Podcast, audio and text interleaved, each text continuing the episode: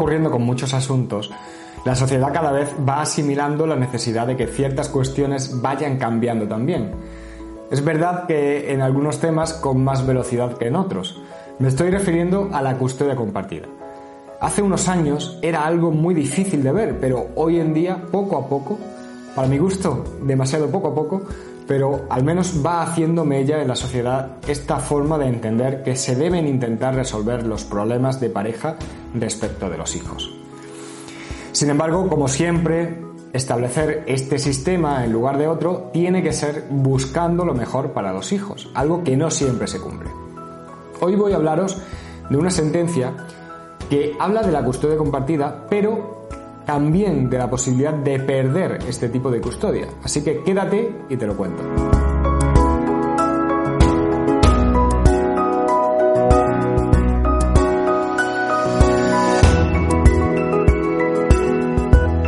Como siempre, tengo que empezar presentándome, así que antes de meterme en el asunto que te traigo, te digo quién soy. Soy Javier Fuentes, soy abogado y fundador del despacho que da nombre a este canal, Juris Firma Abogados. Bueno, ahora sí, me meto en el asunto que te traigo hoy. Como he dicho, eh, cada vez va siendo algo más normal empezar a ver la custodia compartida como un sistema de custodia tras un divorcio o una ruptura. Pero esto no es algo inamovible, sino que, como todo, se puede cambiar. Y de eso habla una sentencia dictada por la Audiencia Provincial de La Coruña de febrero del año pasado, de 2019,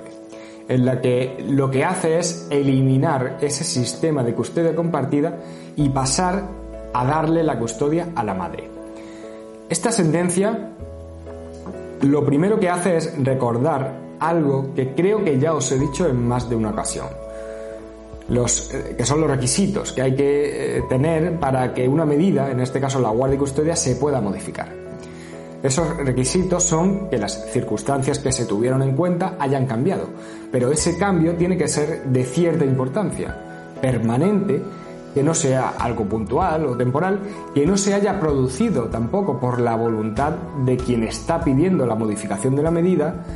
y que se haya producido después de establecerse esa medida que ahora se va a modificar. Bien, pues dicho esto, en esta sentencia, la nueva circunstancia que se da y que motiva que se elimine la guardia y custodia compartida y se le dé esa custodia a la madre es que eran los abuelos los que se encargaban del menor en los periodos en los que tendría que estar con el padre.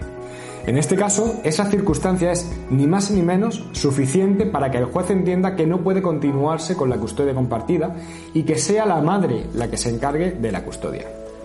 Realmente no sé las circunstancias que existían en ese caso, porque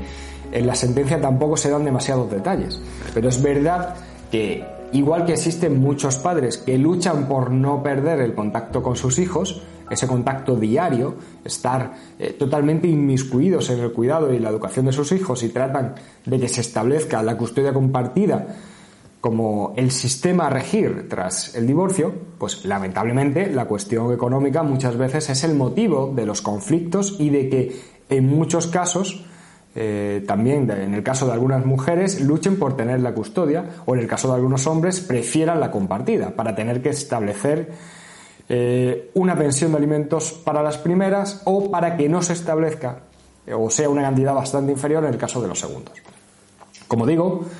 no sé los motivos que había detrás en el caso de la sentencia, pero lo que sí parece que está claro, según se dice en ella, es que los abuelos no intervenían en el cuidado de su nieto de una forma puntual, sino que prácticamente eran estos abuelos los que reemplazaban al padre cuando le correspondía estar con su hijo. Con esto quiero dejar claro algo que también me han preguntado en más de una ocasión, y es que no hay ningún problema en que los abuelos se queden al cuidado de sus nietos. Nadie mejor que ellos, ¿no? Pero lo que no pueden es convertirse en los sustitutos del que tiene la custodia, sea del tipo de custodia que sea. Bueno, os voy a dejar el enlace de esta sentencia, que además es muy breve Y bueno, también espero que te haya parecido interesante esta grabación y si es así, pues te animo a marcar un me gusta y a que te suscribas al canal. Y para terminar, como siempre hago, te digo cómo puedes contactar conmigo, bien a través del correo electrónico info@jurisfirma.es o rellenando el formulario de contacto que puedes encontrar en la web del despacho jurisfirma.es. Un abrazo muy fuerte a todos y hasta luego.